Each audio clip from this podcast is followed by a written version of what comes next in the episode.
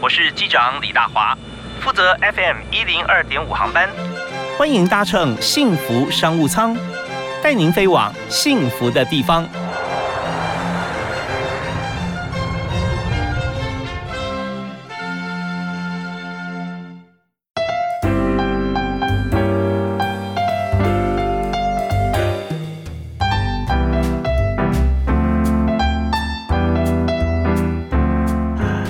位亲爱的听众朋友，大家好！非常欢迎您锁定 FM 一零二点五，收听幸福电台，明天下午五点到六点为您播出的幸福商务舱，我是李大华。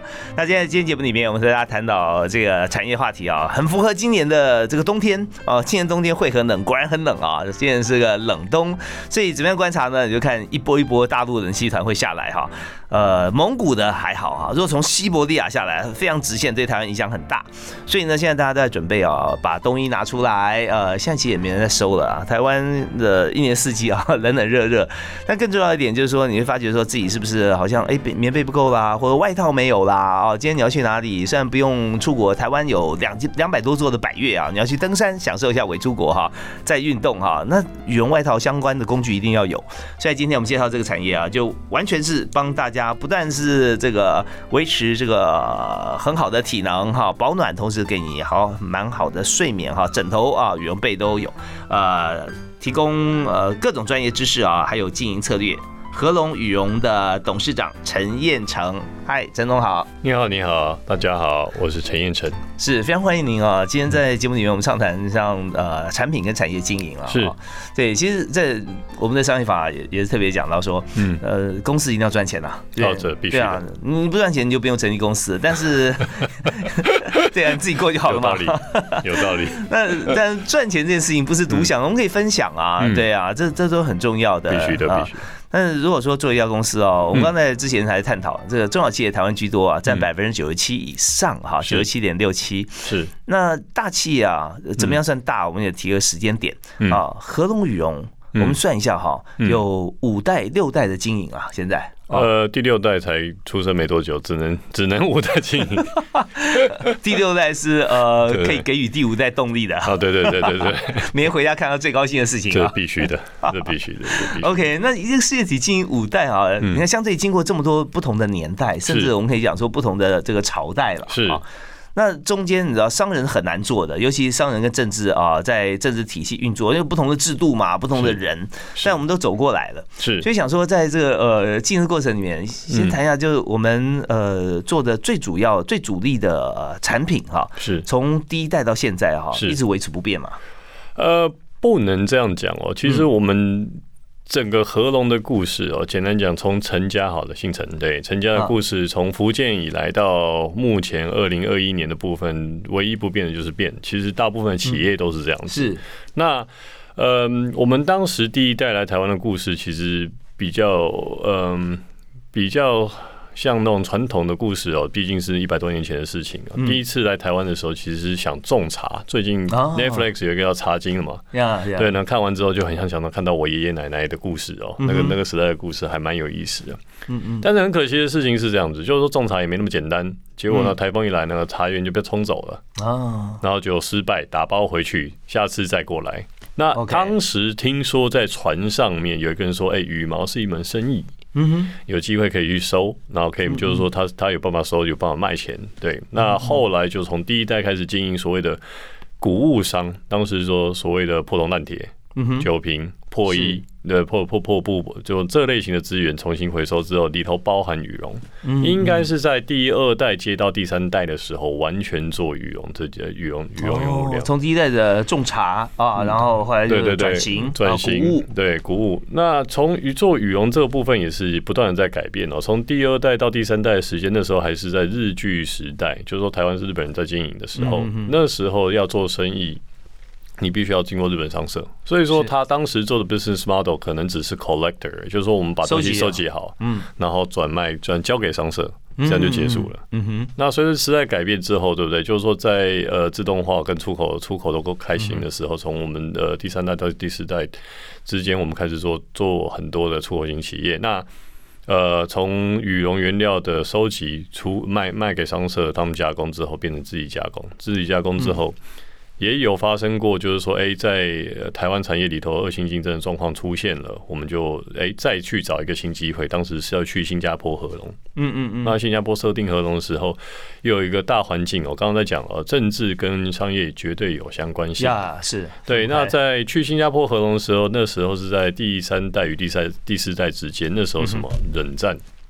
哦，东西冷战的时候，对，冷战嘛，就是说资本主义跟自共产主义冷战的时候嘛，所以说原物料全世界百分之八十的原物料来自于中国大陆，嗯，因为它需要吃鸭吃鹅，吃鸡没有，哦，鸡的毛，鸡没有羽绒，嗯嗯，对，只有鸭鹅。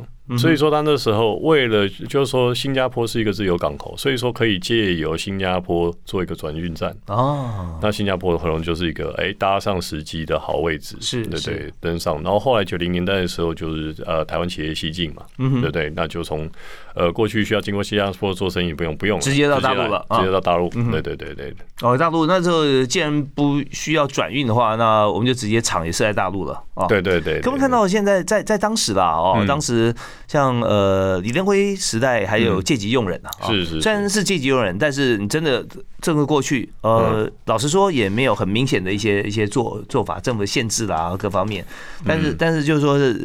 表示在那一波里面有许多台湾哈，他当做的很好。过去以后，你看三免五减半哈，嗯，不要做任何事情啊，再加上那个人工便宜啊，是是，因为你赚这个资本额就回来了，是是。对，可是我我我们在在探讨一件事情，就是说，当呃设厂过去的时候，很多人也现在看到很多鲑鱼返乡，嗯嗯，返乡里面有在超过百分之五十一半以上啊是结束那边生意了。哦啊！可是你看，在合龙荣在新标新加坡合荣啊，整个在运作过程中，后来也到大陆去，也生产也设厂。可是现在，嗯，还是一样啊，做的很蓬勃啊，在台湾还是还是很 OK。所以在中间有没有什么不同的地方？跟有些在这边设厂之后就结束了，嗯，也许被迫结束，嗯嗯嗯对，那怎么样能够保持啊？仍然我们事业体可以再继续发展哈？有没有中间一个差异点在哪里？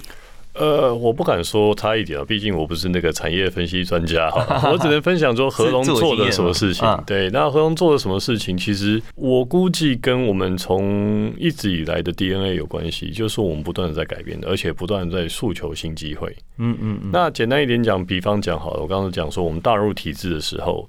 呃，大陆的公司其实最大的客户就是我们自己投资的公司哦。出口型企业，比方讲日本的公司、跟韩国的公司、跟加拿大公司，就是说我们出口的位置，嗯哼，的公司其实也是被我们中心持有。对，就是简单一点讲，我们产业产型是必须要不断的变化。那就是说，我们现在讲说，哦，我是做羽绒起家的，可是实质上面去看一下，我们的 business model 对不对？只有羽就羽绒原料本身是羽绒，但是 business model 就是说，哎。不论是加工制成也好，或者是提供服务，到后来变成哎产品产产呃完整产品制造，直接到最后走到消费者端，是这个就做一条龙，不断的延展的。对，一一条龙是呃一个比较简略的简略的说法。对，那在这要做一条龙，其实大家想说啊，这是我追求目标，但中间有太多太多的细节哈，还有一些嗯关键，不只是 know how，有些关系或者是制度面啊，它都会受到限制。是，那就要打通很多关节哈，是是才可以。所以这一部分我们就知道，如果说我们自己本来是卖方，但是我们也可以变成买方的时候，假如说 B to B 了哈，买方，然后再面对终端消费者，那这当然我们看到所有世世界上的一些大企业哈，包含欧洲跟日本哈，这两个地方是家族事业最悠久的地方哈。那但何龙现在的第五代哈做的很好，相信啊这条路上走已经掌握到一个重点啊。我刚刚提到就。我们 DNA 里面就是不断改变哈，不断改变哈，就是我们维持我们品牌不变的一个最最重要的元素。是。那我们这边呃还有其他的经营策略，我们在稍后下一段呃再请陈总跟大家分享。好的，没问题。那我们这一段呢，第一首歌先请你来推荐。自己最喜欢一首歌叫做什么？这个叫迪士尼《Pinocchio》的主题曲。哦，小木偶。对对对对，呃，When you wish upon the star。OK，We Wish Upon Star，那大家来回忆一下啊，因为这首歌现在小朋友还是很喜欢看这个 Pinocchio 啊，这个小木偶。但是爸爸妈妈甚至阿公阿妈也看过、听过同一首歌啊。一定的。好，我们来听这首先陈董事长推荐给大家呃，皮诺丘哈小木偶的主题曲。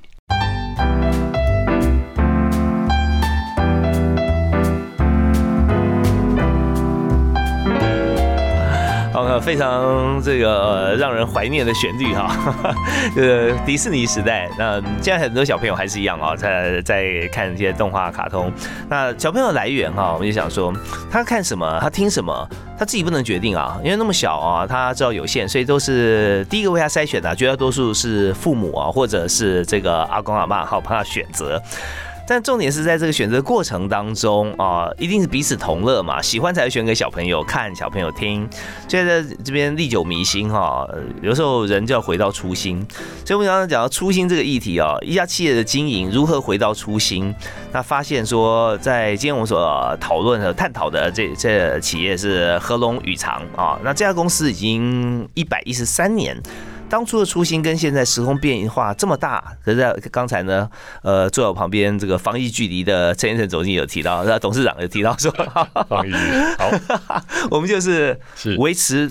就改变就是我们不变的，啊。是我们不但不但改变啊，真的，如果说今天你做任何生意啊，市场都在变了，你还是不变，那你只有选择自己选择自己被淘汰，那何必呢？对不对？肯啊，肯定的，所以我们刚刚提到说，在大陆很多台商这边做做到现在，有的还在，还有的呃，你看虽然在还被罚，对不对？嗯这么大的一个集团，可是，在合龙来看哈，我们并不讲说呃别人呃好或不好，我们好或不好，而是说在经营策略方面，你就就可以看到未来了，嗯预测怎么样会更顺畅了哈。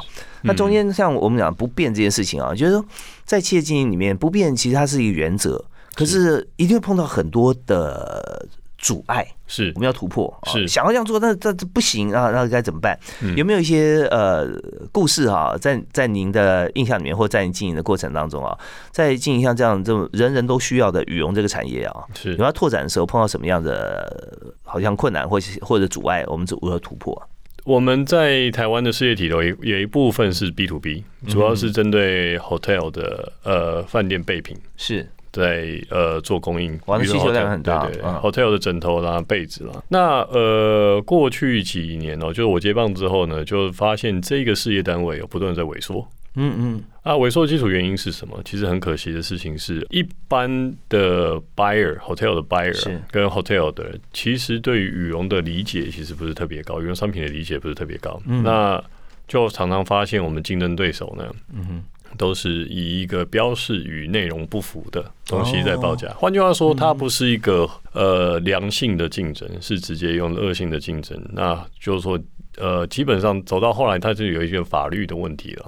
但是实际上问题在就是说，B to B 它是一个封封闭的管道，是所以说你标案流掉了之后就没了，嗯哼那也很难去说哦，我去我去 hotel hotel 对不对？你这个被子我来检查一下，这件事情不大现实。对，它里面有一些呃比较比较不真实的地方我。我是我在设想啊，假设说好好比说羽毛跟羽绒的比例，啊对是不是这件事情？是因为因为它其实羽绒它的价格它就是定在这边，这个比例如果说绒的部分高，它价格高嘛。是如果因为毛又大，而且书又重，所以呃这边呃怎么办呢？因为它这个就是 paper 是是写的是这样啊，但来的货不是这样啊。这个部分我们遇到最扯的例子是这样子的，就是说我们的报价是有饭店饭店要求我们用百分之七十的羽绒去做，嗯，对不对？然后后来呢，我们竞争对手呢比羽我比我们价格低百分之三十，哇，到到抢到标。嗯。那后来呢，发现呢，其实他们出的货连百分之一的羽绒都没有。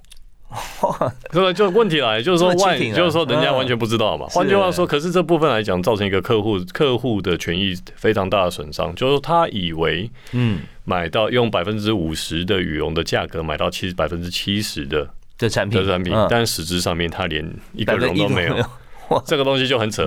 那为什么用这个东西当例子哦？因为部分来讲的话，就是说我发现，如果这样子的话，你去诉求这呃诉跟跟呃跟饭店做诉求，其实也没有很难打得通。嗯哼，对，那就是说 buyer buyer 他也没办法，也就是说很很难辨识去做这件事情。那我们做一件事情叫做什么？租赁服务，哦租赁服务。换句话说呢，我们就改变游戏规则，你也不用跟我买了，哦 对我直接租给你。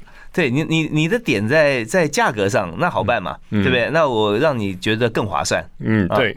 那我们这部分有一个有趣的点在？卖点两个，第一个是什么？就是说呢，用低廉的成本，嗯，让你产品升级。产品升级，换句话说，我用八零九零，就是更高规格的东西，是是，对不对？那你成本是什么？一天每天我们算过，就是说我们租赁服务的话，平均成本一天床上嗯两块钱台币。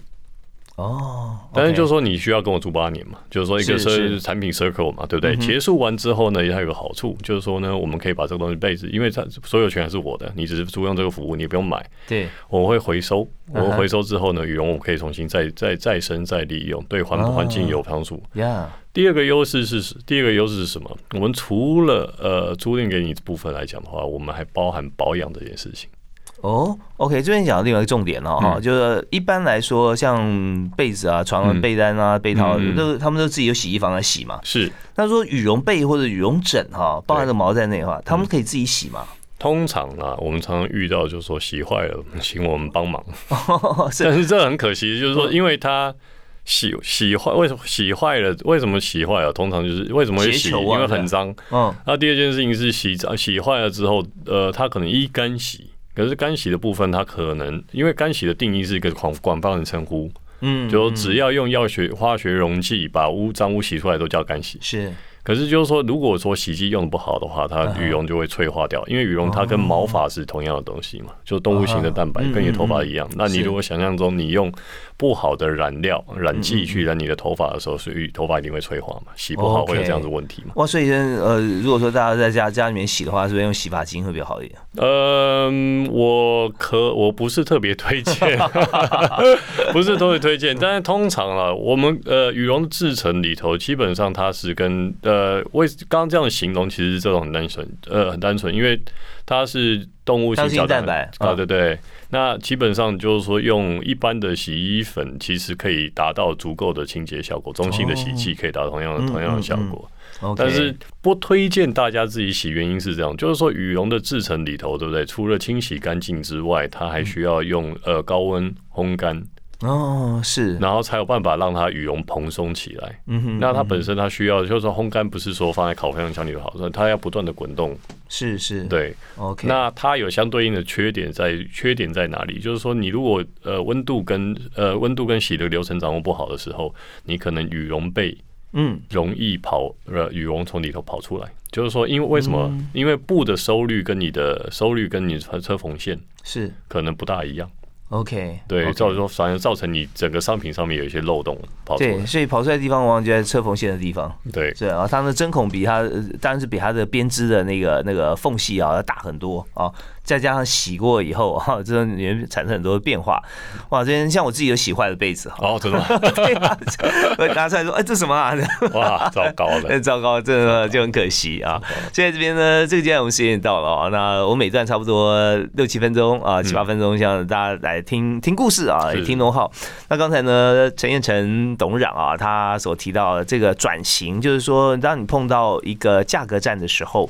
但大家要求价格没有说它品质要下降哦，啊，那这是很吊诡的事情。在在这个呃卖方哈，就是那可能会觉得说，那这不可能嘛哈，哪有可能说这个不吃草还会跑？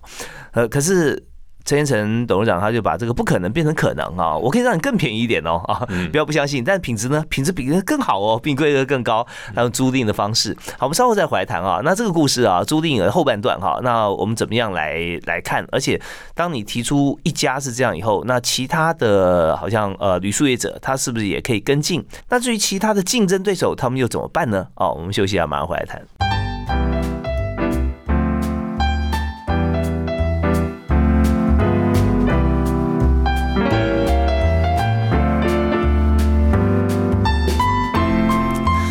轻快的音乐，就好像羽绒在你空中飞舞哈，非常开心哈。那会飞的羽毛表示说它非常干啊，非常轻盈，然后可以达到保暖的效果。我们在今天特别邀请合龙羽藏的董事长啊陈彦成，也是在企业第五代。那合龙羽藏呢，在国际间哈有许多的公司啊，在台湾以外啊，也是包含了在各这这整个生产线上啊，从这个产制啊到这个呃货品啊到销售啊都有。所以我们在今天谈怎么样经营这么大一个企业啊，国际级的企业。那刚才陈彦成董事长有提到说，我们用这个租赁来代替我们的标案来贩售嘛，哈是，对旅宿业者来讲哈，是那就一提出来之后，那呃，他们呢就是说，在旅宿业者当然觉得说这是个好办法。啊嗯，对他们来讲，他们在摊提每年的成本的时候，发觉说他们的备品啊，以这个最主要大宗的备品的费用来讲，它就下降了嘛。是，哦，那呃，你刚提到一点就是说，那那洗呢？哈，保养，如果说他们现在不自己洗，那全部送回来，你们帮他处理吗？是多久要处理一次啊？多久要处理一次哦？呃，这个有有点可怕，我不是不大不大方便说，但是这个部分，然后讲讲讲讲讲，好，简单讲讲，就是说基本上。呃，过去哦，在我们提供这样服务之前，过去哦，除非弄得很脏，是不不保养的。哦，OK，因为它它外面它是有被套了，对对对，然后说它在里面本来就干净的这个羽绒出厂之后，它理应是不会受到什么样污染。因为我自己也常常出差了，后来发现这件事情之后，出差的心里都毛毛的。不过被单都有换，好吧，大家要相信这件事情存在。对，所以除非有特特殊的因素啊，我们再处理，不然的话是 OK 的。但是我们现在我们还是会推荐呢，因为因为它这里头啊有一个有趣的点在哪里，就是说如如果说我们把呃节能减碳哦跟环境的考虑进出的时候，考虑进去的时候，对不对？其实因为我们主任之后也有机会推一个方案，就是说夏天跟冬天的被子用不一样的。哦，是因为夏天就不要那么厚啊。对对对对，那这样子的部分来讲的话，就是说，哎，有机会让你在冬天呃省暖气，夏天省冷气。对这部分来讲的话，在某些账上面可以从另外地方创造出新的价值出来。OK，其实从现在来讲啊，呃，各大公司来讲，现在所投资的部分，除了政府债券啊、期货啊以外啊，股票当然是是呃，有些是固定或基金，是现在很多是要购买碳权。嗯，对，碳权。那如果说今天我们用这个用租赁的方式，我们可以回收，是。因为他你卖给他，他不但不能够回收，不管保不保养啊，嗯，那他不回收的话，他就要丢掉，是。丢掉就变成环境的垃圾了，是。啊。但如果说你有租赁回收，它是不是也可以算我们公司的碳权啊？我们自己的的碳排放呃，我正在积极的研究此事，你就对，没我就说出来，对，你就说出来了，糟糕，那 希望竞争对手没有在听。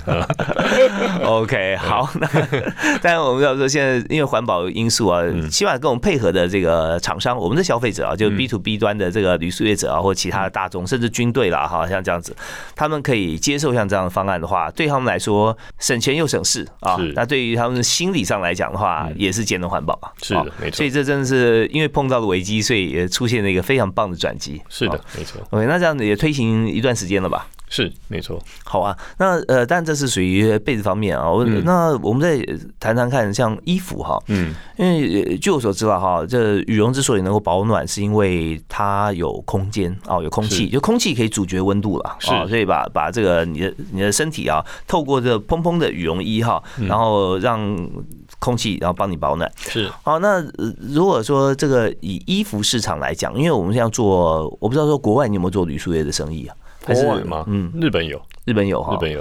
OK，日本像日本提供公司，你说也是自己的了嘛？啊，现在对，所以也这样可以直接对消费者来做服务。那在国外大宗的话，是属于哪一些产品呢？国外大宗的话，哦，这个蛮有意思。我们在日本市场主要是寝具，日本的寝具制造部分，日本制造的呃羽绒被，大概我们占是占份额约百分之五十到六十吧。嗯嗯。那韩国的客户全部都是成衣商。哦，全部都是，全部都是呃，fashion 跟呃，sportswear，就是呃，运动机能机能性品牌。嗯嗯嗯，对。那像每个市场不太一样。那像这样呃，一边是真的民生必须啊，天天要睡的哈，因为一般就是 fashion，天天有的时候还要常常换。是这两个市场，如果以假设啦，人家规格规模一定不一样。假设同规模的话，会觉得哪些需求量比较大？是被子、寝具还是衣服呢？哇，因为这两个国家哦，这这我我先我先讲，这这没有办法一概而论啊。当然当然当然，只是举例而已。对，嗯，我必须说，整件事情就一个使用量来讲的话，寝具比较大，嗯，使用量。原因很简单，一条被子可能一公斤、两公斤的，是是，对。那一件羽绒服，你可能就两百克、三百五十克顶峰了。那哦，那就一条被子可以做四五件衣服了。对，然后轻量型羽绒衣的话，五十克就结束了。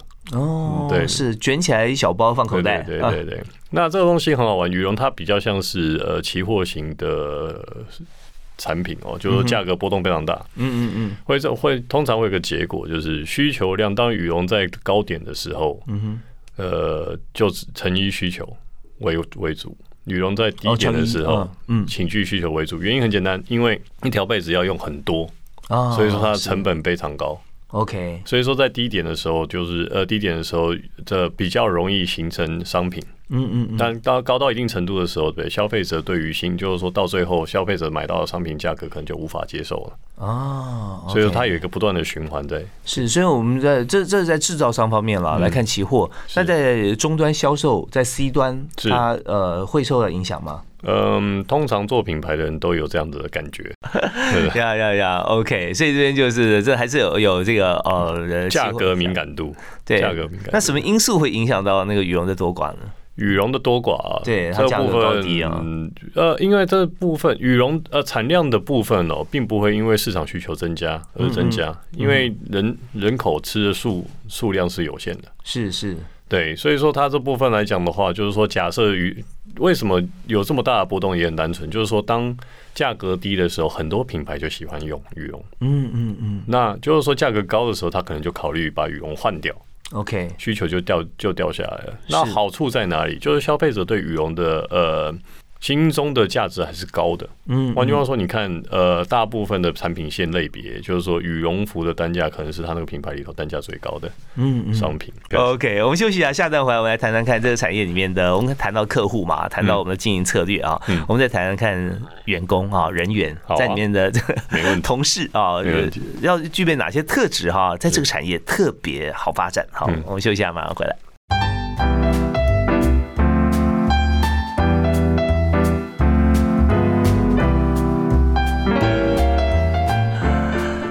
我们在今天来谈的羽绒啊，羽绒可以，羽绒制品真的很广啊。我们在每个人现在在家里面啊，你都可以找出很多羽绒，它只是比例不一样，或者存在形式不同啊，棉被、枕头啊、外套、背心啊，这些都有。那今天我们就请到在台湾有一百一十三年历史啊，在国际之间啊，是提供多元的产品跟原料。合龙宇长啊，我们邀请董事长陈彦成啊，陈董事长来到现场。嗨，彦成好，你好，你好，大家好。对，跟大家说他是这个极地马拉松专家啊，他才很很有很很很有心，然后去了解这个地球啊，全世界。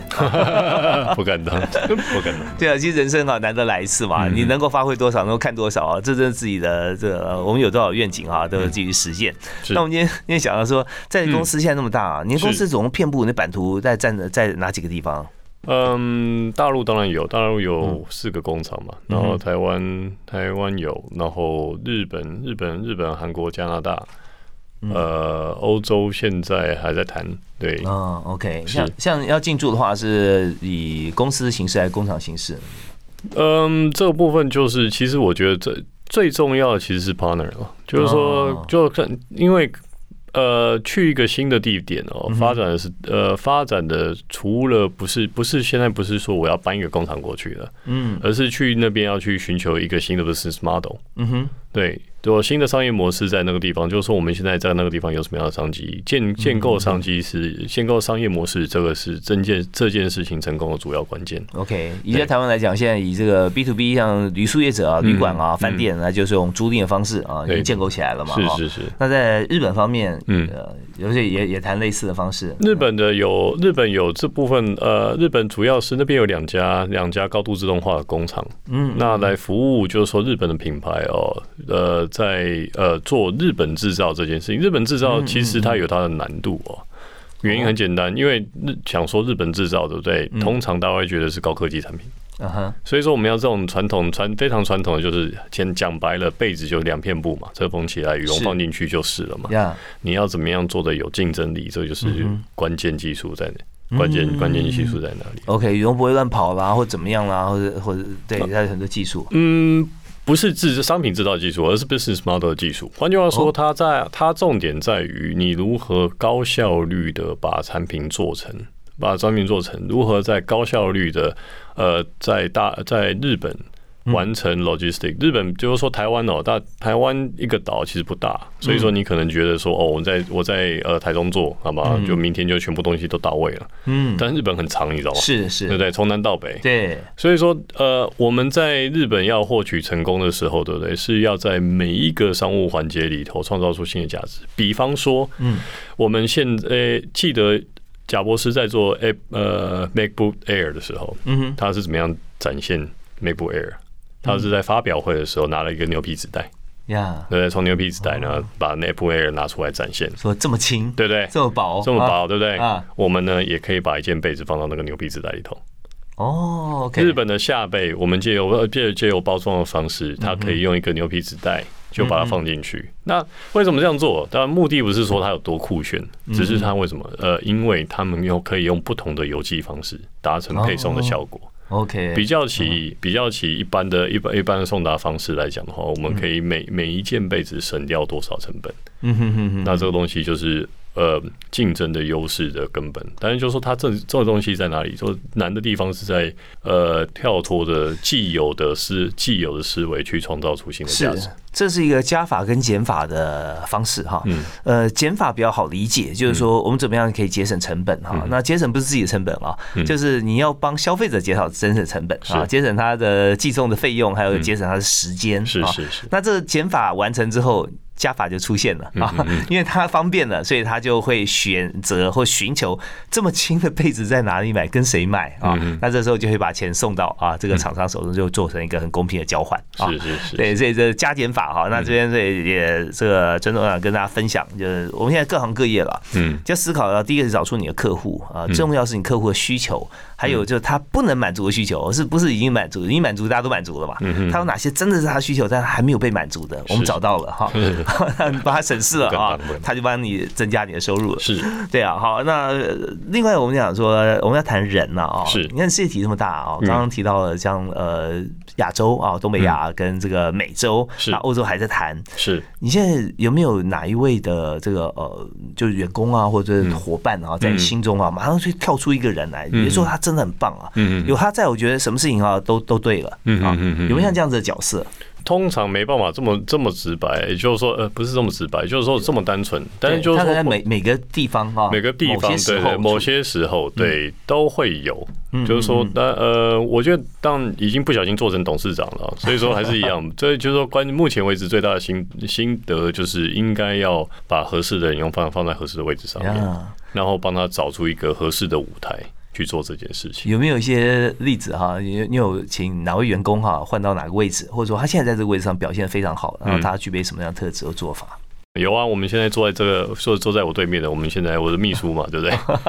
他一开始哦，就是说进公司是因为有语言能力，然后就是正大毕业的优秀人才。后来哦，因为当时是以业务角度去看这件事情，嗯嗯嗯。但就是说呢，本身天性本身比较不适合做业务，我才发现这件事情。嗯哼但是会发现就是说，他做什么事情都非常认真，非常用心，呀而且他会把呃家顾得很好。嗯，所以说，他就把反而就把他位置重新放到执行秘书上面来讲，他就可以把事情 perform 的非常好。OK，他有呃他的能力哈，嗯他的学识啊，但还有他人格特质。是他喜欢照顾人的人，不见得喜欢呃，就是说有这个时间或者或者有这个功夫去招呼其他的人，是是或或客人啊这样。所以这个适才适所真的很重要。嗯，好啊，那我们稍后还有一段啊，我们回来短短来谈谈一些消费者可能呃一般朋友想要知道的一些对羽绒的专业知识。是，五代不相信他，相信谁啊？谢谢谢谢。呃，同时我们来看看年轻人要进入呃合龙产业的话，哈，嗯合龙企业我们应该呃，你大概会询问他什么问题，要具备什么特质？好的好，休息一下，马上回来。谢谢。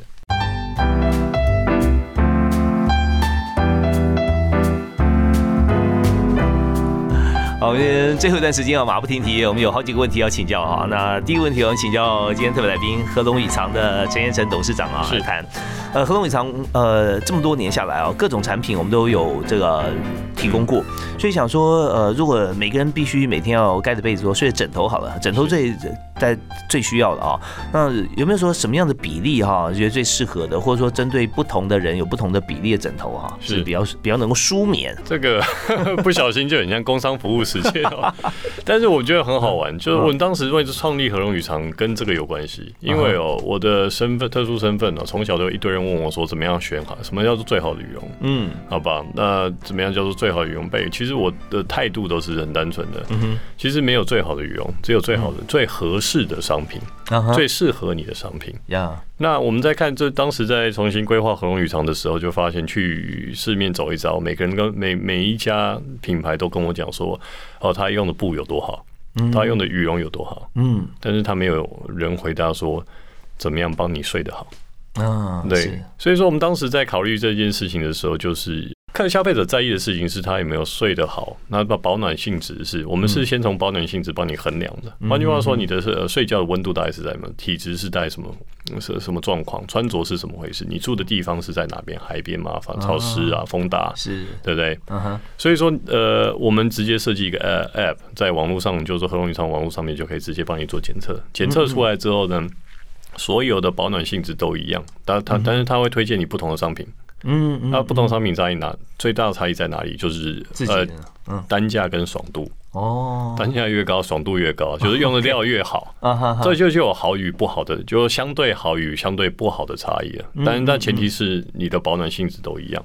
嗯嗯，那枕头也是同样的状况，就是说支撑力，对不对？是呃，不管你用什么样的料，都有办法达到一定的支撑力，但是没有办法，大部分的品牌它没办法量化，就是说你需要什么样的支撑力的商品。所以说，我们当时在设计的时候，就按照你身高、体型、体重嗯嗯嗯，去做帮帮你做初步的检测，检测完之后，我们推测适合你的支撑度。然后再回到刚刚那个东西，单价跟爽度嘛。是是是。那像呃绒跟这个毛啊，嗯。它的比例，也就是它的它的那个啊，就是好支撑嘛，对支撑，对对对，那或者说绒它会，因为它比较细嘛，嗯。比较细软哈，是。它这如果说绒的成分高，是不是很就是会比较没有支撑，一睡就就会容易比较其实支撑力的定义其实很难，呃，就是说羽毛它比较比较扎实，嗯，但是说相同填一公斤进去的话，对不对？羽绒的支撑力比较高，哦这样子哦，一公斤的羽绒，因为你是高高高，就是说羽绒的好与坏，对不对？除了含容量比例之外，对不对？后来是讲说它弹性有多好。嗯哼哼哼，换句话说，它如果说是是你填充的够多够紧的时候，对不对？它其对实支撑力非常好。好，这边我们得到一个迷思哈 的解惑啊，就是说我们看这个羽绒跟羽毛，它到底支撑力多高？我们看到啊，应该是重量而不是体积哦。嗯如果说你看体积哈，呃，同样体积的羽毛跟同样体积的羽绒，那羽绒势必会少，因为它就比较比较蓬、比较松嘛，是对不对？所以你如果填充一样重量的羽绒哈，跟羽毛一样的话，那保证它支撑力会好，而且很舒服啊。嗯好，现在价格也很高啊，嗯，相对啦，相对比较起来哎，有货真价实的。婚姻价值是那鸭跟鹅比起来，有没有说这两种有不同的选择吗？对啊，跟鹅的部分来讲的话，呃，如果说按照保暖系数来讲的话，嗯其实差异很难有明显的差异。嗯但是通通通常鸭跟鹅最大的差异是什么？一个是呃，鹅的商品的羽绒味比较低一点。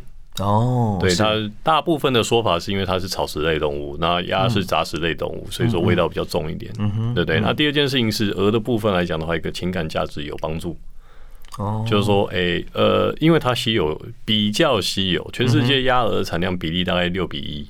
OK，那因为原因很简单，因为鸭你可以一年四季不断养，鹅它是只有季节性可以养的。我真的啊对，有鹅没有办法，鹅没办法不断的不断的生，就是说它一年下蛋就这两次。哦，是是是，所以呃鹅，那它是呃春秋吗？呃，大部分是春天下蛋嘛，然后哦就是说，通常在呃八九八八九月就变成呃八九月十月的时候变肉肉食鹅，对它产季大概就一次。哦，OK，所以鹅的鹅的因为产量少哈，所以说它的各方面喜好、价格还有味道，我确实很有感啊。我以前有一个这个睡袋哈是也是我这个外公啊，那时候二次大战时候，哇塞，哇，绿色的啊，那就军军用睡袋然后它是一个木乃伊形状，哦，就是对对腿那边比较窄对对啊。对对对对对对，专业睡袋，因为我喜欢爬山呐，所以有时候爬山就就带着它。嗯嗯嗯。确实，我会觉得每天与鸭共眠的感觉。嗯，好，真的吗？有一点味道浓有一点味道有点味道浓郁，对，但是不会说不好闻或恶心，不会，就是说，哎，这就是有一个它特殊的气味啊是，吧？爷爷的味道吗？爷爷养的鸭的味道，哦哦哦哦哦，对，就鸭子鸭毛的味道，对对对。对，OK，好，那我们在最后想请教，就是我们现在人家公司切题这么大啊，但是一定需要人才吧？是啊那你最需要哪几种人才？比较像是专业性，我觉得是基本啊，就是说每个人在每个不同的学校毕业，他本来就带一些不同的专业，通常但是通常就是说进进产业还有进产业还有另外学习产业所需要的专业嘛。嗯，但是我觉得人才这个最重要的两件事情是第一个哦，叫做态度，做什么事情态度正确哦，会帮助你。成功的速度快很多，在每个事业单位或者做什么事情方面会比较容易让你成功。这样认真负责。对对对，而第二件事情叫做呃语言能力啊，语哦言能力呢不一定是不是不是文、英文、法文、德文那个东西，那个东西其实其次，就是说、呃中文好不好也很重要。呀，为什么？你不知道很多开会哦，开完的有听没有懂，都火很大。就是这件事情是事实，就是说，通常通常我们在沟通的时候，对不对？我都会我都会试着重新，就是说，哎，哦，我讲的够清楚吗？够清楚的时候，请你再 repeat 一次，就确保对吧？Communication 这件事情很重要。现在翻转教室也是啊，学生如果说学生上台能够当小老师，把学生教会，表示说他真的懂了。对，这是事实。对。OK，所以就一个是态度，一个是沟通能力，沟通能力，语言能力能力。OK，好，带这两项嘛，啊，嗯，那所以会不会有人 interview 到你这边啊？你也要跟他 interview？对，相当层级的主管，是是是是的，对。那你在会问他什么问题？通常 interview 没有办法解决，我自己是这样觉得，就没办法真的短短的一个小时哦，没办法解决这个问题。我通常会跟他沟通，不然这样啊，就是我们先合作一个月。嗯嗯嗯，然后进来呢，就我付你薪水，你也不用做，你先看，你先来我们这里看，我们目标是这个啊，你有办法做什么啊？你说你又帮我做什么之后，对不对？哎，我们这部分两间两两边都都有共同的认知的时候，就有合作的机会。哦，所以大概呃用这种做法合作呢，通常就是属于这个专业经理人了啊，在副总级以上，差不多是这样子啊。来看看说他现在市场这么大，有台湾市场、国际市场，有生产的部分，也有这个呃生产制造，那也有销售了啊。那这些呃量体很大，那而且。随时都缺，就算补齐来缺那个最最棒的那一位啊！公司很多人都很棒啊，但是还有心目中就希望说能够有其他地方可以补强。是，对对，呃，也跟大家分享啊，就是在尤其在沟通这一方面哦，其实，在今天谈的这个过程当中，我相信每家公司哈，呃，站在最高的位置来看，公司最需要就是一位这个。语言能力啊，可以做翻译的人哈，直接把老板或主管他谈的愿景哈，用不同语言翻译给呃不同的同事来听。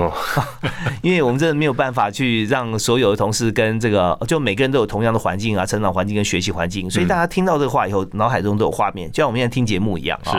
大家想到鸭跟鹅可能长得不一样，真的。对，但是但是我们的目标是一致的，所以在公司里面担任企业主管哈，这个能够翻译哈，或知道。大家哪里不懂哈，能够给予解决，是帮助老板大忙是好，那我们在今天非常感谢陈先生董事长啊，那提供这么多啊企业经营的秘辛啊，还有真的可以教年轻人很多的这个部分。